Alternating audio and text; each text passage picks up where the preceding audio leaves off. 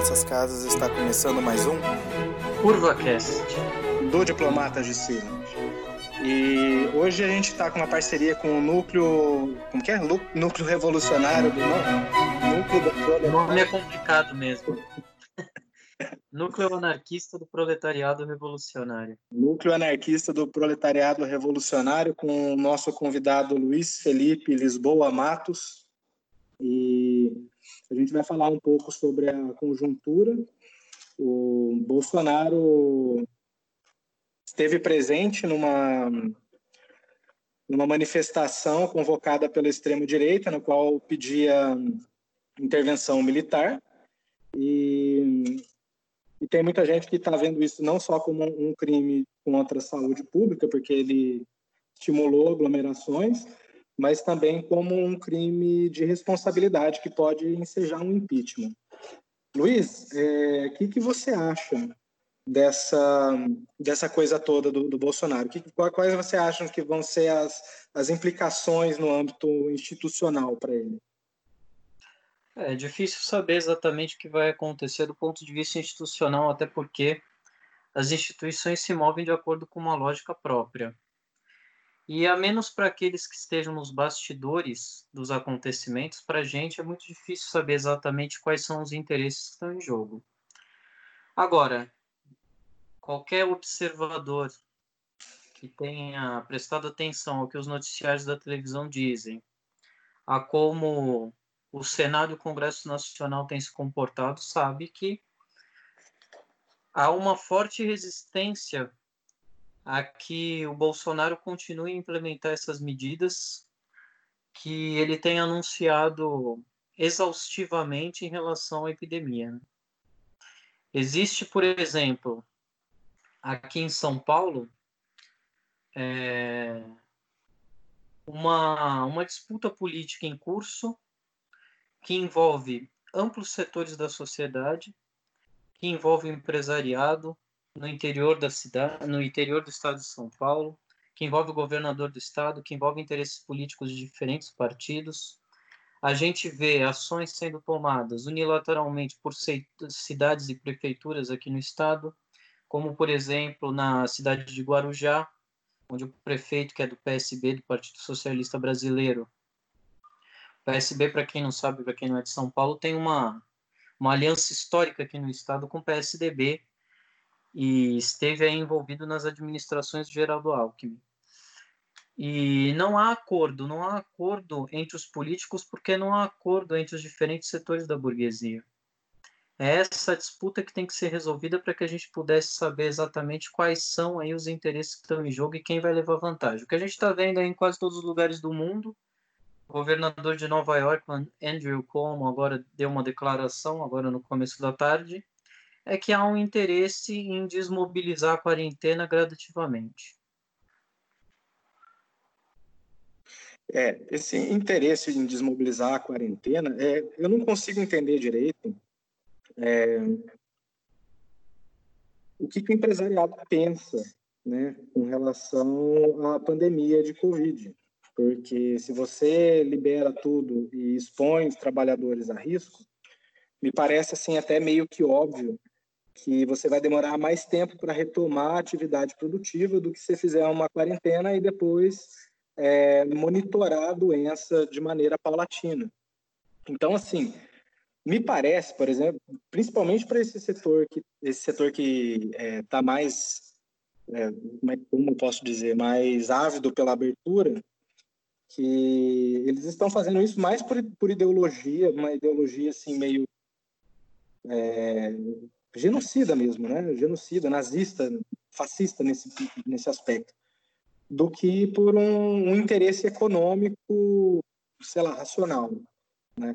Até porque, assim, se você abrir a, a, a economia de maneira generalizada hoje, o mesmo que faça esse tal de isolamento vertical, que venhamos e convenhamos, não, não vai frear em nada o contágio, daqui a um tempo vai ter muita gente doente, vai ter muita gente na UTI, vai ter gente, inclusive, da, de, na, na, idade produtiva que vai estar é, internado ou mesmo morrendo, né? E os consumidores, quando se derem conta de que a coisa está generalizada, também eles vão buscar não ir, ir para o centro de comércio ou é, fazer aglomeração. Né? O, isolamento, na verdade, ele não é uma, uma escolha. Na verdade, o que se escolhe é se você vai fazer o isolamento de maneira preventiva ou, de, ou no sufoco, né? Então, assim, eu queria saber o que, que você acha, o, o Luiz, com relação a, ao ímpeto dessa galera que está pedindo, pedindo a abertura a qualquer custo. Você acha que eles não têm informação do que é o coronavírus? Ou eles querem mesmo que haja uma espécie de engenharia social, né, que Darwin haja sobre a sociedade e, e foda-se, uma coisa meio eugenista mesmo? É, ou, sei lá, cara, se eles acham mesmo que tem como salvar parte do, do lucro dele com, com essa abertura. Não, eu entendo o que você está dizendo. Acho que você expôs da maneira mais, de maneira mais clara do que a maioria das pessoas que pensam como você. Mas eu não consigo ver assim. Não consigo ver. Porque, veja, quem garante ao, primeiro, ao pequeno comerciante, ao lojista, ao pequeno empresário, ao dono de uma bomboniere, ao dono de um pequeno restaurante, ao dono de uma revendedora de, de roupa que ele vai ter algum suporte do governo depois do fim da crise. Ninguém garante. É uma situação desesperadora. Diante disso, qualquer cálculo de longo prazo ou médio prazo tem que ser deixado de lado. O que importa é salvaguardar os interesses imediatos. O pequeno comerciante ele vive permanentemente à beira da falência ele não tem caixa, não tem poupança suficiente para manter o negócio por muito tempo. Essa é a situação da maioria esmagadora das empresas. E um dado que mostra isso de maneira eloquente é o fato de que a maioria das pequenas e médias empresas fale muito rapidamente aqui no Brasil. Agora, claro, não é uma situação exclusivamente brasileira. Na Alemanha, o pacote econômico que foi anunciado pelo governo, ele satisfaz plenamente os grandes negócios ele garante o pagamento de 80% dos salários, que é uma medida que tem sido adotada por quase todos os países, que é o Estado se incumbindo da tarefa de, de pagar a remuneração salarial aos trabalhadores. Mas isso para o pequeno comerciante não quer dizer praticamente nada. Porque ele não depende só de manter a mão de obra empregada. Ele precisa manter a si mesmo.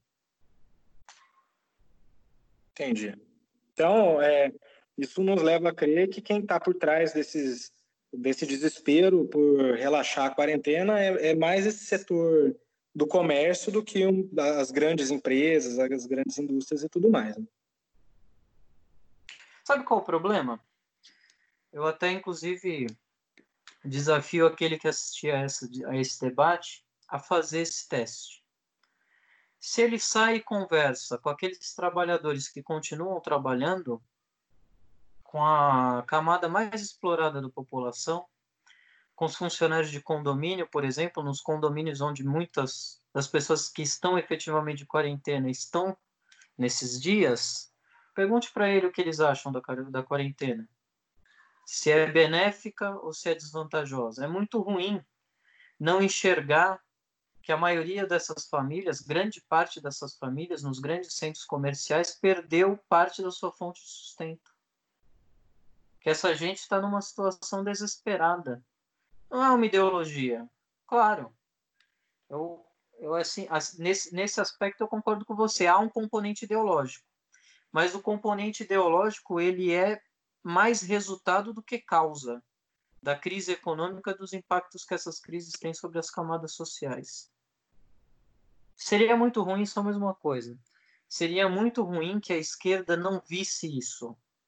Porque a quarentena no Brasil não é uma quarentena efetiva. Do ponto de vista de medidas de saúde pública, ela tem um impacto muito relativo. Porque aqui não se fez o que foi feito em Xinjiang, em Hubei, não foi nada disso. Aqui a gente não teve um fechamento total do comércio, mas nem muito longe disso. O Dória, mentindo claramente, dizia que a adesão à quarentena tinha subido de 49% para 57%, depois ele teve que voltar atrás, é claro. Davi, não sei você aí, aqui em São Paulo a gente vê a cada dia um número maior de carros andando, circulando pelas ruas. Sim. Todo mundo está vendo que a adesão é cada vez menor. Uhum. Sim. a gente precisaria ter parado muito mais e muito mais cedo. E o governo não está disposto a fazer isso. Nem o governo, nem a classe capitalista, claro. Sim. É, vamos voltar então à questão do protesto de ontem, né? É, as palavras de ordem foram aquilo que a gente já até, de uma certa forma, ficou acostumado a, a ver nas ruas, né? Intervenção militar, fechamento do Congresso, fechamento do Supremo Tribunal Federal, né? E aí tem uma palavra de ordem que eu achei interessante, que é intervenção militar com o Bolsonaro, que é uma espécie de, de autogolpe. Só que me parece assim pouco claro que se tiver uma intervenção militar, dificilmente eles vão preservar o, o, a figura de, do presidente, ainda mais um presidente inepto que nem o Bolsonaro, que vira e mexe está em rota de coalizão com os militares, né? É, quem que pode estar tá por trás? Porque assim, a gente, quando a gente pega imagem do, dos protestos, a gente percebe que tanto lá em Belém do Pará, que, apesar de estar tá tendo o colapso do sistema de saúde, também teve gente que foi na frente de quartel fazer aglomeração para pedir a volta da ditadura militar, né? Então, tanto lá, lá em Belém do Pará, quanto em Brasília, quanto em São Paulo, a gente percebe que as, as faixas que, que foram é, levantadas e tudo mais, elas apresentam uma padronização muito forte, como se fosse feito pelo, de forma centralizada. Né? Então, assim, existe uma cabeça por trás disso, não é um movimento fragmentado, né? Pelo menos é, é o que me parece. Tendo essa homogeneização de, de tanto de palavras de ordem quanto de, de estética mesmo, né? É, me parece que foi, foi uma coisa feita de maneira centralizada. Só que não me parece também, né, ser uma coisa inteligente por parte do Bolsonaro é, pedir, interven é, pedir uma medida de fechamento no qual um grupo que não é a sustentação imediata dele, é uma sustentação imediata, os militares, né, é, tomem o poder, ou parte do poder, né? Até porque a sustentação imediata dele é o olavismo, entendeu?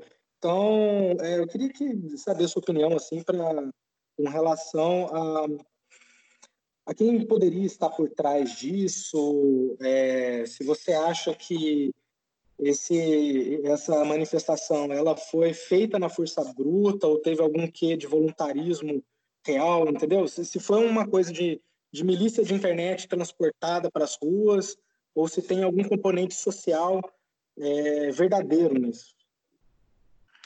Então, assim, em relação à homogeneidade visual dos atos, eu já tinha visto outros atos que tinham essa mesma homogeneidade. Ela é explicada pelo fato de que há financiadores externos que dão sustentação aos atos. Agora, não necessariamente isso indica que há, não haja uma heterogeneidade nos componentes que tomam parte nesses atos. Eu acho que há sim, há uma heterogeneidade grande. Porque há aquele elemento típico de classe média, que tem apoiado as medidas do Bolsonaro desde antes dele ser eleito, porque tem um acordo muito mais profundo com essa política de desregulamentação das leis do trabalho e porque ideologicamente está aí no mesmo espectro em que todos esses que você citou que seriam na sua é, na sua visão, a base dele de sustentação, que são os olavistas. Mas eu acho que o exército é uma situação mais complexa. Eu acho que o oficialato do exército ainda é base de sustentação do governo Bolsonaro. Porque, veja só, em que outros cenários poderiam se imaginar galvanizando um apoio popular tão grande quanto ao lado do Bolsonaro? Eu não consigo imaginar mesmo quando esses dois setores são confrontados entre si, quando há declarações conflituosas, a população que sai às ruas, que participa de atos de protesto, que se manifesta nas redes sociais, ela se manifesta quase sempre, quase invariavelmente a favor do Bolsonaro. É o Bolsonaro que consegue é, dar uma voz unificada em torno de uma política e não os militares. A política dos militares, em grande medida, é desconhecida. O chefe, o comandante do exército, Edson Pujol, por exemplo, veio ao público falar a favor da quarentena. A base bolsonarista, inclusive a que foi aos atos, é contra a quarentena. Se tem uma coisa que ela diz claramente em todos os atos, é que ela é contra a quarentena. Pelas mais variadas razões. Agora, essas razões, muitas delas, inclusive, aí eu entraria até na seara da inconsciência, da falta de, de conhecimento sobre qual vai ser o impacto real da doença. Mas isso só pode ter uma expressão real, só pode ser considerado como uma coisa aceitável por essa população, porque ela vê, por exemplo, que nas periferias das grandes cidades, eu imagino que em Ribeirão Preto seja parecido com o que acontece aqui em São Paulo, nas periferias não há quarentena nenhuma. As pessoas saem às ruas todos os dias para trabalhar e quem não sai entra em contato com quem teve que sair para trabalhar.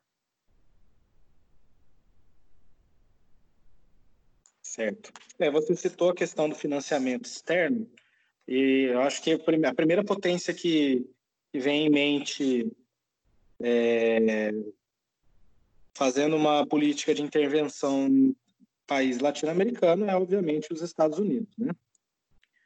É, mas é, eu não consigo enxergar por que, que dada a conjuntura, primeiro que assim, né, a gente está num contexto em que a crise é generalizada e tem muito, a maioria do, das potências elas estão voltadas ao, à aplicação da política doméstica, né, principalmente países que é, vão ter eleição esse ano, como é o caso dos Estados Unidos. Eu não consigo enxergar por que motivo o, a, o Departamento de Estado apostaria numa possível, num possível golpe de Estado dado que não existe nenhum outro projeto político é, que contraste com o aprofundamento do neoliberalismo no país. Entende? É, é claro, os Estados Unidos eles estão sempre intervindo aqui dentro. E, e o Bolsonaro ele é um, um entreposto dos interesses americanos aqui dentro. É fato. Tanto é que ele não só é, defende claramente os, os interesses americanos, como bate continência para a bandeira americana e faz essa palhaçada toda, como ele emula o próprio comportamento do Donald Trump. Certo? Mas me parece que o Bolsonaro ele tem muito mais um quê de, de voluntarismo do que alguém que, como Temer, ia lá para Washington é, fazer reuniões é, com, com um alto escalão, não sei nem se ele tem esse acesso ao alto escalão, porque me parece que ele é tão burro que o pessoal prefere manipular. O que eu queria deixar para você comentar é, é basicamente é, isso. O que, que você acha que. Por que você acha que seria uma, um interesse dos Estados Unidos bancar um, um aprofundamento de desintegração institucional justo agora que está conseguindo fazer as reformas de maneira institucional, sendo que isso pode, inclusive, levar ao poder, como no caso dos militares, né? Porque assim, como eu disse, os olavistas eles são muito bem domesticados, mas os militares não parece que são tanto assim. E a influência da escola do, das missões americanas na, na escola superior de guerra é, inegavelmente diminuiu se você for comparar com 1964. Então me parece um, um passo muito arriscado você apostar é, numa, numa ruptura institucional para poder preservar interesses aos quais estão sendo avançados. Eu queria que você me falasse qual é a sua visão em relação a isso, né? porque você falou principalmente da questão do financiamento externo. Não sei se era é, nesse aspecto que você estava querendo dizer. Não, não, eu não estava pensando em financiamento de outros de outros países, até porque é, a burguesia nacional está dividida em outros polos aqui. Primeiro, mas eu queria inverter um pouco os papéis. Está fazendo uma pergunta, eu queria, eu queria na verdade perguntar duas coisas. Primeiro, não não estou fugindo do tema. Depois eu vou retomar. Você vai entender o porquê das perguntas. Você acha que a política, porque o Trump é um descabeçado tal qual o Bolsonaro. Aliás, eu acho até que ele foi além do Bolsonaro na Covid.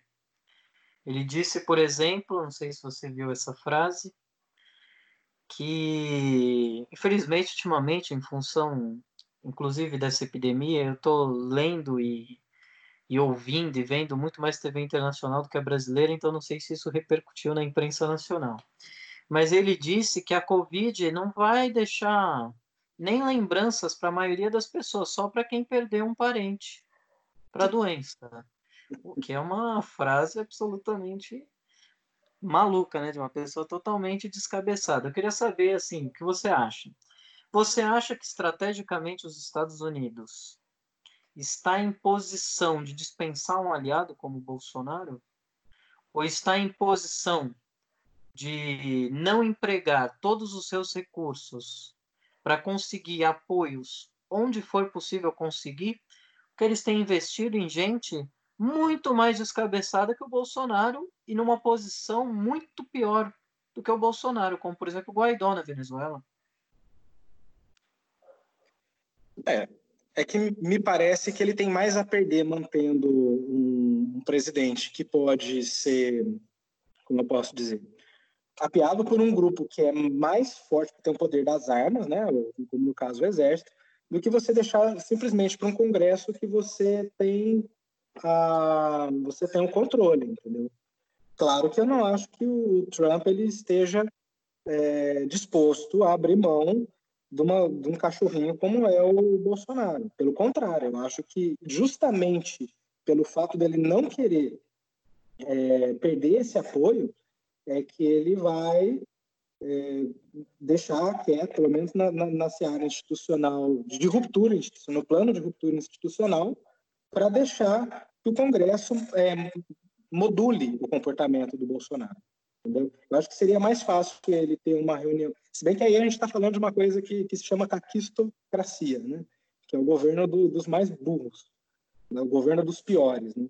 Mas, assim, se você for levar para o lado racional da coisa, me parece ter menos risco e mais chance de, de haver uma política estável de aliança, você mantendo a institucionalidade do país minimamente, pelo menos pro forma, do que você apostando numa desagregação institucional de uma potência que serve como um, um, um contrapeso às tendências de, de de levante popular mesmo aqui na, na, América do Sul. Entende o que eu quero dizer? Se você tira esse contrapeso aqui da América do Sul, a tendência é você ter um grande turbilhão em torno do, do Brasil, porque o Brasil ele é uma potência estabilizadora no âmbito regional. Ainda é, mesmo com Bolsonaro.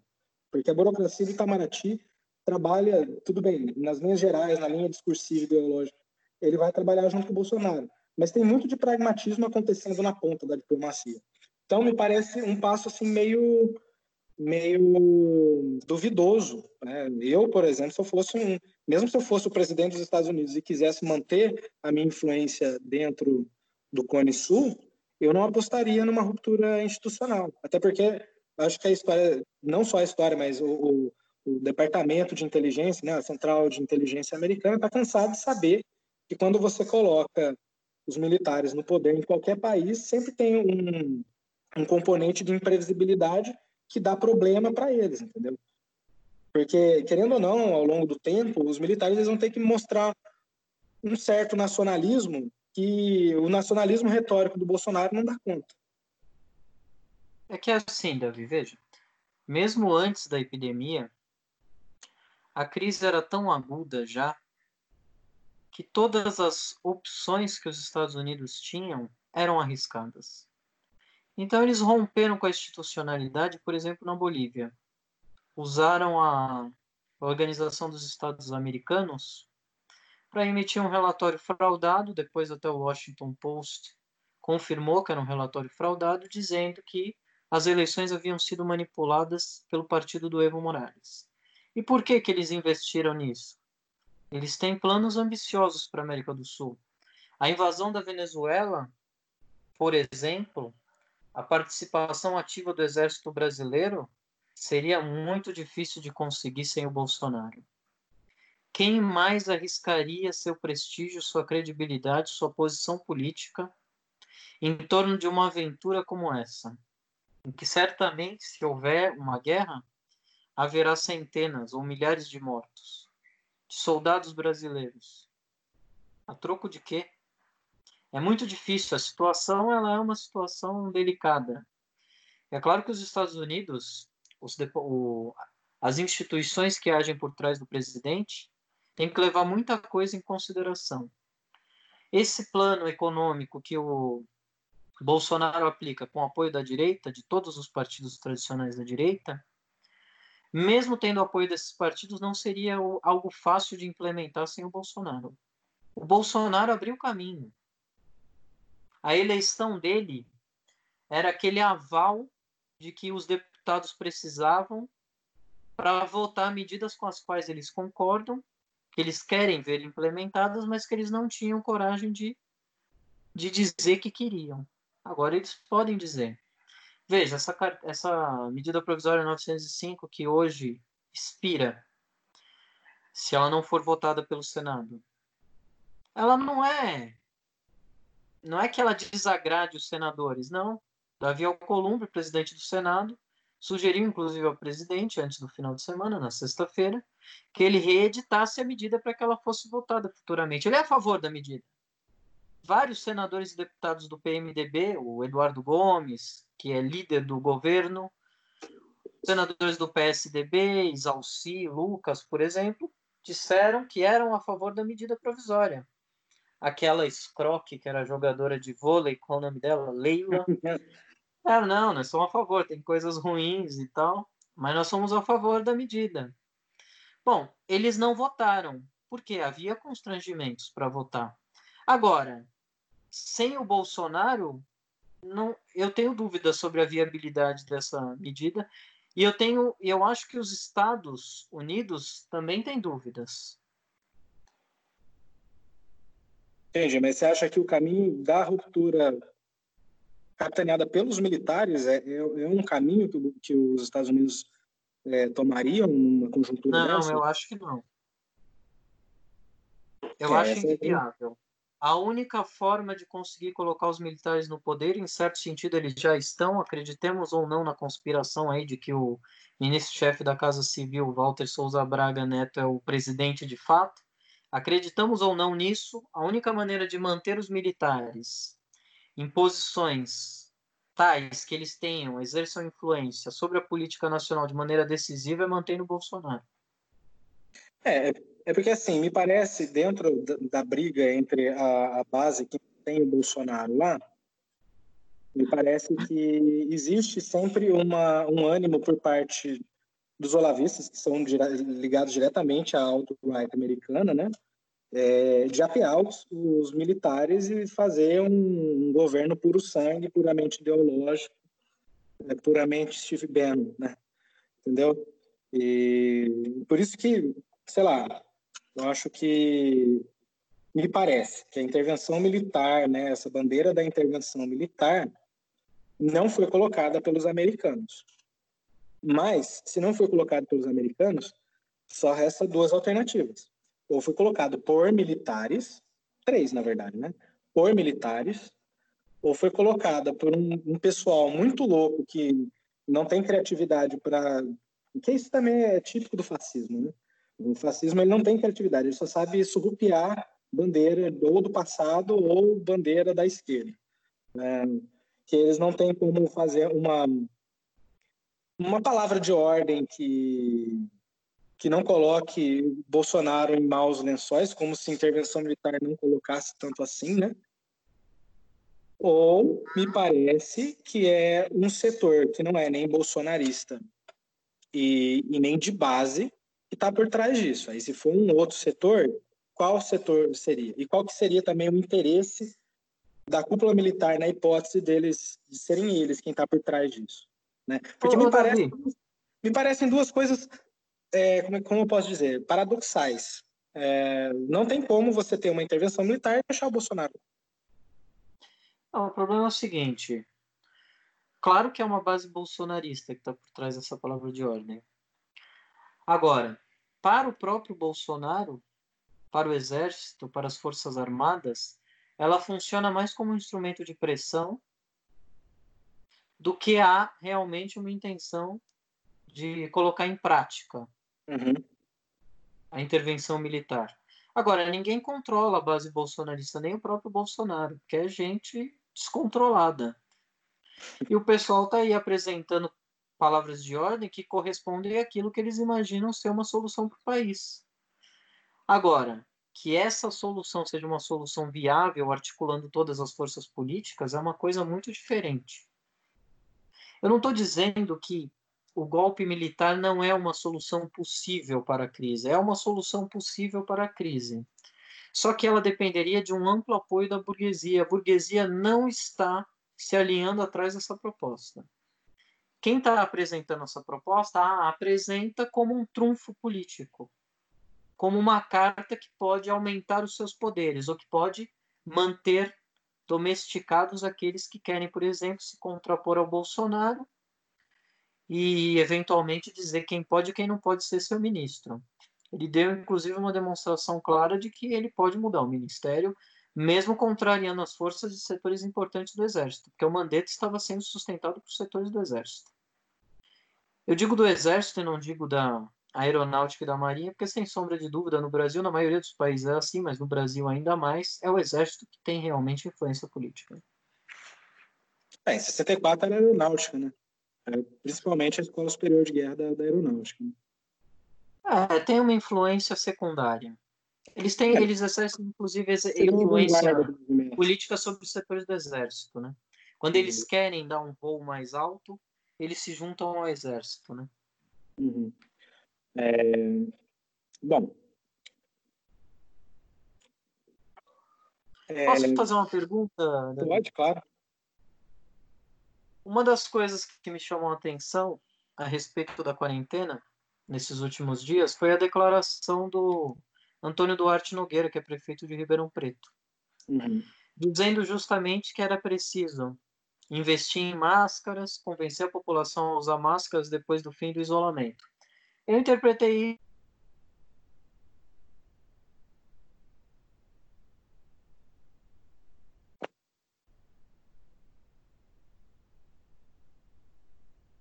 isso como uma antecipação. Falhou aqui. Você me ouviu? Não. Tem que falar de novo. Você estava falando do Duarte Ah. Nogueira. O Duarte Nogueira deu uma declaração dizendo que as pessoas têm que se convencer da necessidade de usar máscaras nas ruas, de que as medidas de reabertura vão ser todas muito bem planejadas. Eu interpretei isso como um alerta de que a quarentena vai ter vida curta. Você interpretou assim também ou não? Sim, acho que não, não só eu, mas como todo mundo aqui em Ribeirão tá, tá entendendo que, na verdade, o Duarte Nogueira ele está cedendo à pressão da CIRP. Né? Porque aqui em Ribeirão a gente tem pouco caso confirmado para o tamanho de Ribeirão. A gente, todo mundo esperava que o, o coronavírus, né, ainda mais porque a gente tem a USP, tem, tem o agronegócio, né? Então, muita gente vem aqui fazer negócio, que é de fora e tudo mais. Então, era esperado que aqui em Ribeirão tivesse mais é, casos de coronavírus. Acontece que teve pouco caso notificado e poucas mortes também notificadas. E aparentemente, quem morreu, morreu, é, é isso mesmo. Hum, Não existe nem rumores de que tenha morte, pelo menos não, de que tenha chegado no meu entendimento. Eu tenho contato, inclusive, com o pessoal que é da periferia, principalmente, né? Das periferias, da Zona Leste, da Zona Oeste, e nem por lá circula é, circula é, boatos de que existam mortes suspeitas por lá. Então, é, fica muito difícil para o prefeito manter perante a base dele, que é a, a CIRP, né, a, a justificativa de manter o comércio fechado. E ele é engenheiro agrônomo, né? Tem um trânsito Ele é engenheiro também. Exatamente. Então, assim, e o agronegócio aqui também está prejudicado. As usinas tiveram que reduzir, é, reduzir produção, porque teve, despencou o preço do álcool. Aqui tem muito, muita gente ligada a esse setor da cana-de-açúcar, né? As cervejarias também, que aqui é, que é famoso pela produção de cerveja artesanal, elas estão vendendo menos, elas estão chiando, entendeu? Aqui, por exemplo, perto da, da, da Avenida do Café, perto da Avenida do Café, não, aqui na, Avenida do Café mesmo a gente tem a, a Invicta, que é, não só traz bastante gente para beber cerveja no lugar onde eles fabricam, como também exporta para o Brasil inteiro e até mesmo para fora. Né? Então, esse pessoal está muito desgostoso com o, o, governo do Duarte Nogueira e a CIRB parou. É, pelo menos a impressão que deu é que ela começou a flertar com uma base bolsonarista que tem aqui, que é o, o, o movimento a MBL, Movimento Brasil Limpo. Aí o pessoal foi lá e plagiou o Brasil Livre. Na... A MBL já tinha plagiado o grupo boliviano lá. É, mas todo mundo. É de 1985. O nome deles era MBL, Movimento Bolívia Livre. a Bolívia, curiosamente, ela costuma ser, é, como se diz, o carro-chefe que dá a largada nos movimentos políticos de esquerda e de direita no continente. É interessante, interessante. Mas, então, é, a impressão que dá é que o Nogueira estava cedendo. A expectativa era que ele abrisse parte do comércio nessa semana, mas ele não fez. Ele estendeu o decreto por mais uma semana. E certamente ele sabia que o Dória ia estender até o dia 10 de maio, mas ele não acompanhou o Dória. E, e aqui é, é muito complicado, porque aqui vive tendo carreata pela abertura do comércio, é, panfletagem, o pessoal não respeita, acho que Ribeirão Preto, de acordo com aquele ranking lá do, do João Dória, eu também não sei o quanto que isso aí tem de intriga intrapartidária ou não, porque a gente sabe que o Nogueira não é do mesmo da, da mesma sim, sim. turma que o Dória, né? Mas Inclusive o Felício Ramute lá de São José dos Campos, que também não é da mesma turma, já suspendeu e liberou a abertura do comércio. Olha isso, tá vendo? E provavelmente é o que vai acontecer aqui também. Né? Aqui a gente está contando com cerca de 200 casos confirmados e 5 mortes. Entendeu? Então, o comércio ele pressiona por causa disso, porque a gente tem, tem até hospital de campanha aqui em dois lugares, se não me engano, um próximo do comercial e outro na 13 de maio, e eles estão vazios, né? Vazios assim, operando com 40%, 50%. O HC, por exemplo, que é o hospital de referência, que está todo mundo esperando um puta de um trânsito aqui, ele também está mantendo a marca de 50%, que não é pouco, né? Mas é, o complicado é que os outros setores empresariais e também ah, os movimentos sociais aqui de Ribeirão Preto, eles, é, eles alertam que o, o governo poderia é, extinguir os casos de coronavírus aqui em Ribeirão para poder entrar numa segunda fase de monitoramento de forma muito mais controlada. E se ele fechar agora, não vai dar tempo dele fechar o ciclo do, do vírus. Ainda vai haver pessoas contaminadas que vão estar circulando, entendeu? É, então, é, essa é a briga que está tendo. Só que, é claro, a gente Davi, tem... Está respondido, então, aquela primeira pergunta que você fez. Por que, que os capitalistas estão fazendo o cálculo de que é preciso reabrir? Não é por motivos meramente ideológicos, há uma motivação maior por trás. Inclusive, incluiria um outro setor aí que também tem interesse, também está sendo muito prejudicado pela quarentena, que são os profissionais liberais. Tem muito dentista que tem consultório, muito médico que tem clínica particular que também está sendo afetado negativamente. Tem. Sim. Bom, a, a situação aqui em Ribeirão é essa. Né? E eu acho que esse decreto não dura até a semana que vem. Segunda-feira vai, vai haver um, uma abertura parcial do comércio. É óbvio que ele vai é, editar medidas de, de né, distanciamento social assim, no âmbito das lojas, limitar a circulação, esse tipo de coisa. Mas fato é, Ribeirão já apresenta um dos menores índices de isolamento social da cidade de São Paulo. Enquanto a cidade de São Paulo está tá em 49, a gente chegou a 41, para menos, né? 41 para mim. 41 foi o dia que eles resolveram falar com o que a gente tinha. Sabe? Que não foi um dia tão, tão ruim assim. E eu acredito que a gente esteja numa faixa, pelo menos quando chega perto do final de semana, despenque para 35 pelo menos. Porque você vê muita aglomeração na rua. As pessoas não estão elas não estão respeitando. Né? Então, é isso. Acho que a partir de semana que vem ele vai vai relaxar e de uma certa forma disputar uma narrativa com o próprio João Dória de maneira assim velada, né? Até porque a gente sabe que a gente está em ano eleitoral vai haver, eu acho, pelo menos, que vai haver eleições esse ano, só que lá para dezembro. E o pessoal tem que começar a montar a base deles, porque a eleição que interessa a eles é daqui dois anos, mas a base é montada agora. Né? E a gente sabe que está tendo muita disputa interna no, no âmbito do PSDB. E o próprio Dória, o Dória, quando ele anunciou a extensão do prazo da quarentena, ele também recuou. Porque uma semana antes ele tinha dito que cogitava o uso da força policial para impedir aglomerações na rua. Nesse último anúncio, ele disse: não vamos tomar nenhuma medida além daquelas que já foram tomadas. Ou seja, há um movimento geral, há um movimento geral para relaxar a quarentena. Há um movimento isolado. Sim. Agora, uma outra coisa, você tinha introduzido o assunto, mas a gente não entrou nele, talvez seja o mais importante de tudo a respeito da quarentena. E a esquerda?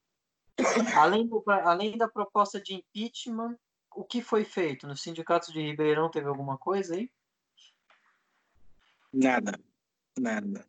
A gente, aqui em Ribeirão, os sindicatos, eles atuaram para tentar proteger a mão de obra para é, infecção, garantir, é, como é que fala, o afastamento de quem é do grupo de risco, home office para quem pode fazer home office, revezamento para quem tem que vir no, local de serviço. Acho que é, isso não foi só uma coisa da minha da nossa categoria, que é de trabalhadores da USP, né? Mas também de outras categorias a atuada foi a mesma, entendeu?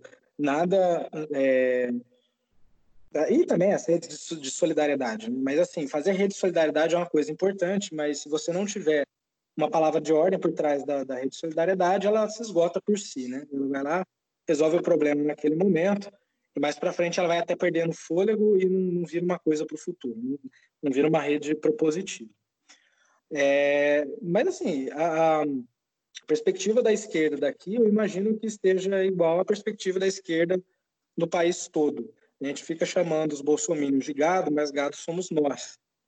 Porque a gente obedece tudo de maneira é, subserviente, não consegue ter, não consegue ser propositivo, é, toma cada dia uma pancada na cara maior, um, um, leva cada dia mais um desaforo maior para casa e comemora quando a classe média faz panelaço contra o Bolsonaro, né? Então, é, isso. A esquerda, a esquerda se revelou, né? A esquerda, muita gente ainda não tinha visto especialmente aqueles que têm a ilusão de que a esquerda ainda corresponde àquele programa histórico de emancipação dos trabalhadores, etc. A esquerda revelou que ela, na sua maioria, na quase totalidade, representa os interesses da classe média e nada mais. Ela está sendo porta-voz daqueles que tiveram acesso à quarentena, o que é lamentável. Uhum. Sim. Eu fiquei até besta hoje vendo. Só um comentário, né, antes de você falar, só para não perder o fio da meada. Você falou dessa questão que a esquerda é uma esquerda que defende o, os interesses de uma classe média progressista, vamos dizer assim, com bastante aspas. Né? É, e me parece que a estratégia deles para vencerem a pobreza é colocar todo mundo na classe média. Eles acham que, que assim você resolve o problema, o que não leva em consideração que existem classe classes médias e ideologias de classe médias e projetos de classe média diferentes. E aí, na hora que eles vão disputar eles disputam a narrativa diretamente com quem é da, da, da extrema-direita. Não existe um, um olhar para aquilo que é importante socialmente mesmo. Porque não adianta você só tirar o cara da classe média se o cara continua sendo explorado. Não adianta ele ter acesso ao consumo se a vida dele é uma bosta. Basicamente isso. Ah, a, esquerda, a esquerda propôs tão pouca coisa aqui no Brasil que hoje eu fiquei besta ouvindo o governador dos Estados Unidos, que é do Partido Democrata, que é um um capitalista, um, um homem da direita do Partido Democrata, inclusive, é, que apoiou as guerras que foram aí organizadas pelo Obama, pela Hillary Clinton, etc. Ele diz, ele propondo aí o pagamento de um adicional de 50% do hazard pay, né? Que seria aí um pagamento por exposição a risco, 50% acima do salário. Bem... Foi mais do que a esquerda propôs. Pô. Foi.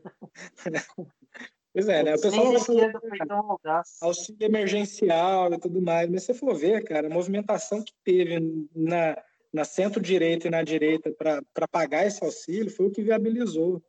É feio falar, tudo bem, quem encampou o discurso, apareceu na fita foi, foi a esquerda, porque ela tem também uma máquina de, de propaganda que é relativamente boa, até porque se não fosse ela já teria sido extinta. Mas é, quem estava por trás disso aí, na verdade, eram pessoas que queriam medidas keynesianas para tentar fazer com que a economia não despenque de uma vez e, e vire 1929 isso aqui. Né? Então, o pessoal fala que essa crise é a pior crise desde 1929, eu acho que em termos de crise econômica ela vai ser pior. Né? Porque Agora, eu tenho... É, é, você está falando de pessimismo, de otimista, assim, eu quero ser otimista com o seguinte aspecto. Primeiro é, pra, a gente certamente vai encontrar aí gente que está observando os acontecimentos e tirando as conclusões corretas. Que os políticos tradicionais da direita são criminosos. Eu acho que muita gente está enxergando que está sendo feito dessa maneira. E isso é o um fator positivo. E a social-democracia é uma extensão da direita, é um braço da direita. É claro que não se conseguiria nada no Congresso que é dominado, controlado pela direita, que não fosse consensual. E eles não fizeram nenhum esforço para ir além disso. Alguma demagogia aí do PT, em alguns casos eu nem diria que é demagogia, porque alguns dos deputados do PT ainda têm ligação com uma base sindical, que propuseram um, auxílio mais razoável, que seria de R$ 1.200, porque ninguém consegue ficar em casa com 600 reais. Nem em São Paulo, nem em nenhuma grande cidade. É, isso aí é para você pagar, isso é para você pagar o alimento e deixar o aluguel vencer. Pois é. Para você comer minimamente e deixar, deixar o aluguel para trás. E essa oportunidade que se teve de mostrar também qual é o comportamento dos patrões diante de uma situação grave como essa. Sim. Deixar o trabalhador morrer. Nós somos funcionários da Universidade de São Paulo e nós estamos, infelizmente, sendo testemunhas disso.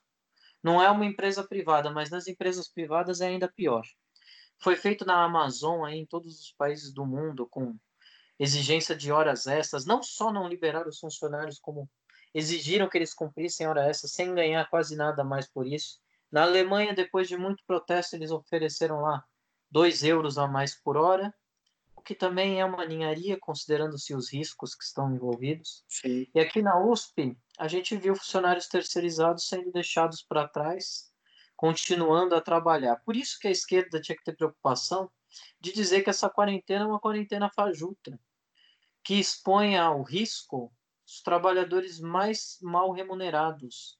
Os números é, que são discriminados por gênero e classe social nos Estados Unidos mostram a maioria esmagadora dos casos de morte são de hispânicos e negros. E aqui no Brasil não é diferente. A gente está na USP, eu já sei de quatro casos de pessoas aí que morreram por causa da doença, todos terceirizados. E dois funcionários efetivos, mas eram funcionários efetivos dos setores mais proletários da categoria. É. Bom, eu acho que um legado dessa, dessa pandemia certamente é escancarar as contradições de classe que estavam, é, que ficaram por um tempo, é um período de, de 20 anos, meio que dormentes, principalmente com um agravamento da, da, dos governos petistas e né, também governo Michel Temer, porque o discurso ainda colava, era um interregno muito muito nebuloso e por aí vai. É, mas ficou muito claro, ainda mais quando a pessoa fala assim, é, que vai morrer 5 mil, 7, como se fosse só 5 mil, 7 mil que fosse morrer, porque a gente sabe que é muito mais que isso que vai morrer.